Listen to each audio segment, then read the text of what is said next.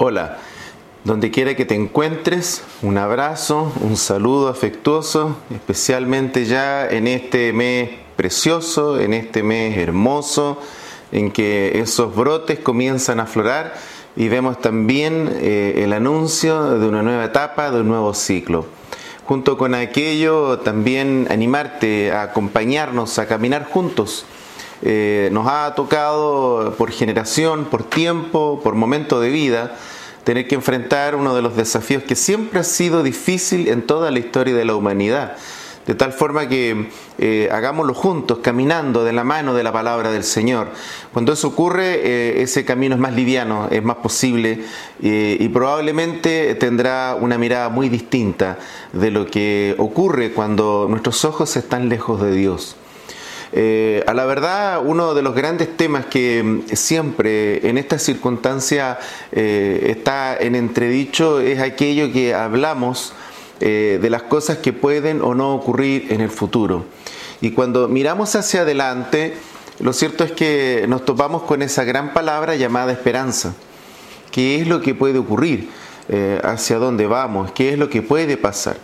y probablemente la incertidumbre, eh, sea justamente ese antagonismo a la esperanza. Eh, y esa esperanza es la que muchas veces eh, o se diluye o toma formas distintas y suele en muchas ocasiones darnos más de algún dolor de cabeza. fíjense ustedes que todas las cosas que hacemos en la vida, de una u otra manera, requieren un grado mínimo de esperanza, de esperar. Eh, de tener de alguna manera eh, la mejor actitud por lo que viene, eh, a la disposición más positiva posible a lo que pueda venir. algunos tal vez la confunden con el optimismo, pero lo cierto es que de la esperanza que quiero hablarles hoy es de una también que no solamente dice relación con el futuro, ¿Qué pasa cuando esa esperanza también puede ser una certeza del presente? Es, posible que eh, este gran valor, eh, este gran motor, motriz, esta gran fuerza eh, que mueve tantas personas, que mueve tantas cosas en la vida, sea posible también que tenga un efecto práctico en el hoy, en la inmediatez, en el ahora eh, ¿Será posible aquello? Eh, ¿Será posible que eh, no solamente la esperanza le permita a una persona en una situación adversa sostenerse solamente mirando lo que pueda venir? la verdad es que sobre eso quiero hablarles y, hay un momento muy precioso en, en la vida de un apóstol que todos lo conocemos eh, como ese apóstol que estuvo siempre dispuesto, ¿no es cierto?, y disponible a dar la cara eh, por el Señor, eh, su ímpetu, su vehemencia, es de todos conocida, y me refiero a Pedro, al apóstol Pedro, ese que dijo, Señor, yo por ti daría la vida, y al día siguiente estaba negando al Señor.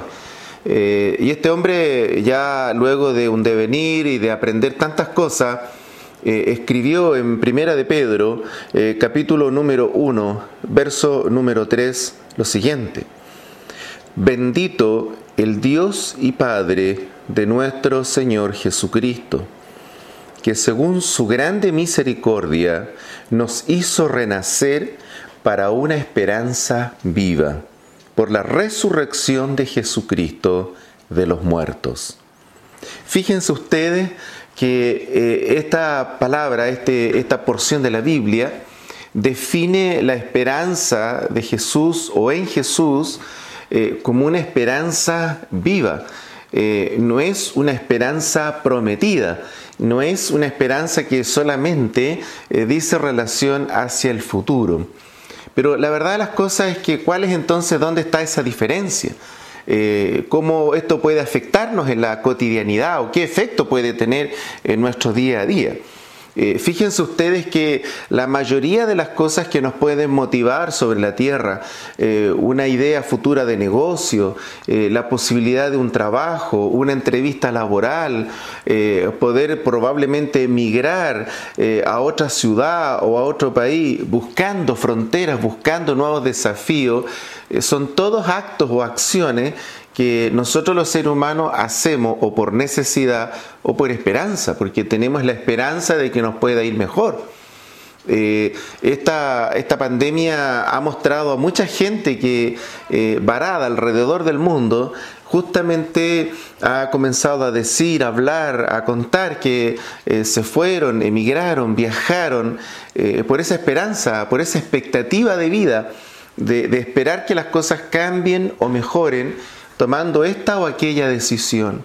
Eh, ¿Y qué ocurre cuando de pronto eh, esa esperanza que está muy bien intencionada, que, no nace de un arrebato, e, estas no son esperanzas que en nuestras vidas nacen del ímpetu solamente, eh, por lo general son procesos de vida. por regla general son cuestiones que muchas veces las conversamos, las hablamos, las compartimos, las volvemos a pensar eh, nos vamos a acostar con estas ideas. De pronto nos quita el sueño, más de alguna ocasión por allí eh, nos despertamos muy temprano de madrugada eh, con esta misma idea de cómo hacerlo, hacia dónde ir, y, de pronto aparecen estas ideas. Alguien nos contó, lo leí por la tincada, pero en general la esperanza mueve decisiones y permite que las personas también tengan y tomen la fuerza y el valor para tomar esas decisiones. Y cuando de pronto cae todo, cuando de pronto esa esperanza eh, que, se tenía sobre un destino, sobre una ciudad, sobre un trabajo, ¿qué ocurre entonces cuando esa esperanza eh, cae? Se derrumba. Eh, en cierta ocasión escuché a una persona en mi oficina eh, decirme que eh, estaba muy decepcionado, muy decepcionada de, su matrimonio, porque bueno, al día siguiente su ilusión simplemente desapareció. Y entonces comencé a trabajar con él o con ella, a explicarle la diferencia justamente eh, entre lo que entendemos por esperanza y por ilusión. Y de, pronto la, ilusión gana más terreno en las personas o generalmente puede ser una idea más inmadura, eh, menos elaborada y que tiene que ver eh, con alguna cosa que nace de nosotros mismos y bajo nuestros propios parámetros, sin un análisis racional, eh, sin un estudio más profundo de la circunstancia. Y esta ilusión que por lo general es, ¿no es cierto?, impulsiva, eh, y que obedece a, reacciones emocionales más que racionales, eh, a veces uno la confunde con la esperanza. Eh, pero generalmente las ilusiones son eso, son humo, son ilusos, son cosas que corresponden a una suerte de iluminación temporal de nuestras expectativas respecto de lo que queremos y que cuando tomamos decisiones en función de aquello, los riesgos son tremendos. Eh, yo todavía eh, no he conocido un caso eh, de que alguien detrás de una ilusión haya tenido éxito. por lo general me toca ver todo lo contrario. lo que más he visto en mis más de 30 años de trabajo en este rubro, que justamente todas las personas que han construido vidas, proyectos, empresas, emprendimientos o muchas veces simplemente gustos personales basados en la ilusión, por regla general eh, han sido defraudados, han sido decepcionadas. Eh, y entonces eh, esto es muy profundo porque cuando eso empieza a ocurrir en nosotros los seres humanos, comenzamos lentamente también a apagarnos, comienza a tener efecto en nuestra mirada de futuro. Entonces ahí aparece esta contraindicación, esta cosa distinta, y hablar de esperanza comienza a ser entonces un poco más distante. Y después me topo con otro grupo de personas que ya después de un montón de, circunstancias fracasadas eh, y que producto de, esas ilusiones que han terminado desafortunadamente, entonces ahora ya no tienen esperanza. Ven, ven la vida hacia adelante sin esperanza. Y es justamente de aquello que nos habla el apóstol. Eh, se refiere a esos escenarios a veces tan profundos, tan difíciles, eh, cuando uno ve todo oscuro, todo gris, todo adverso. Y, él dice que existe una esperanza que es viva. Eh, no estamos hablando de una ilusión y tampoco estamos hablando de algo que se sustente en una emoción.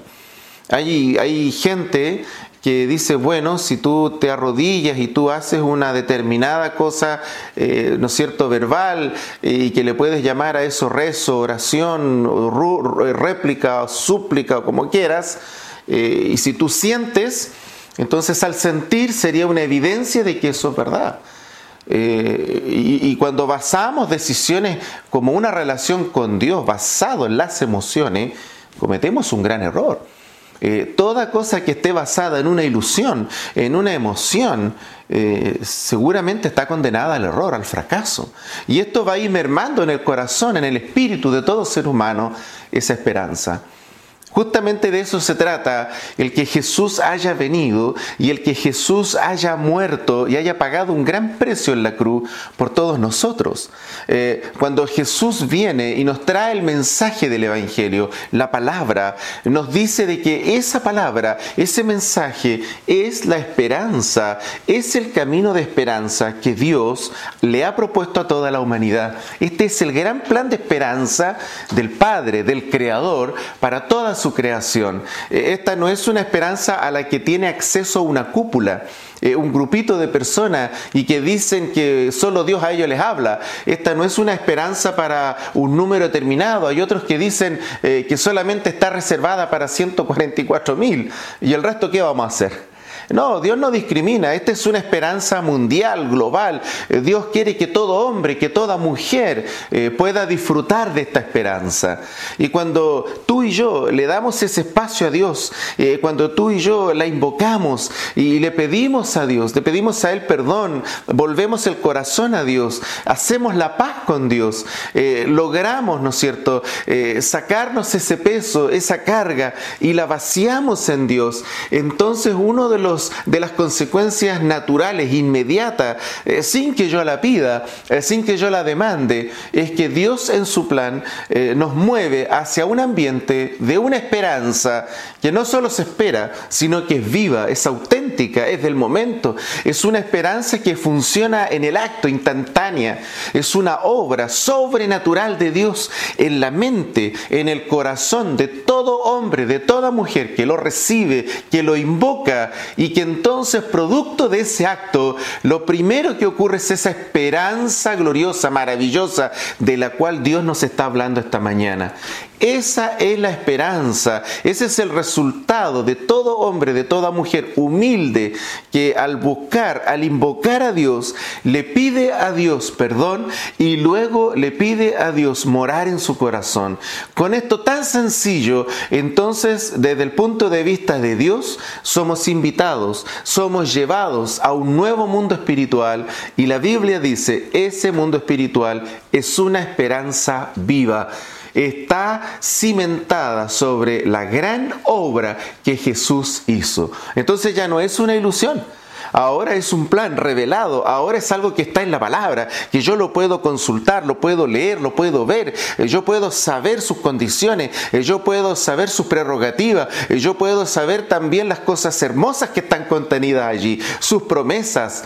La esperanza real ya no se trata solamente de que Jesús traerá un mundo nuevo, cosa que va a ocurrir, sino que también en el aquí y en el ahora, en este día precioso, en este mes, en esta primavera que ya se nos avecina, podemos ver también la vida con esos ojos. Los ojos puestos en Jesús dan como resultado esperanza. Quisiéramos que la esperanza, como a veces los artistas nos han dicho, pueda nacer de una canción o pueda nacer de una poesía. Eh, una cosa es que yo hable de la esperanza, le cante a la esperanza. Y algo muy distinto es que la esperanza pueda operar, actuar y ser una realidad espiritual en la mente y en el corazón de una persona. Y eso solamente es posible cuando yo recibo y cuando yo le doy tiempo, espacio a Dios en mi corazón, tengo esa humildad y cuando eso ocurre, entonces Dios, no una poesía, no una canción, pondrá su esperanza, que son sus promesas, en nuestras mentes y en nuestros corazones. Yo te quiero invitar.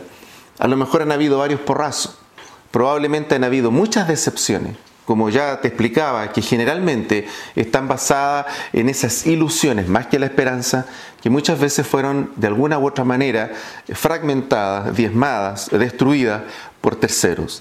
Pero Dios, que es rico, que es grande en misericordia, basó la esperanza en el sacrificio de su Hijo. Eso jamás te va a defraudar. Nunca Jesús te va a defraudar. Esa esperanza no es para mañana, esa es una esperanza viva. Puede actuar ahora ya, hoy mismo, ahora mismo. Si tu humildad, si tu corazón se predisponen para pedir esa ayuda a Dios, todo es posible para Dios. Te quiero invitar para que a través de esta sencilla oración tú también puedas recibir esta esperanza en tu mente y en tu corazón y puedas descansar en su presencia. Un gran abrazo, que Dios te bendiga y abre tu mente, tu corazón a esa esperanza que Dios tiene para ti hoy día en esta ocasión. Bendiciones.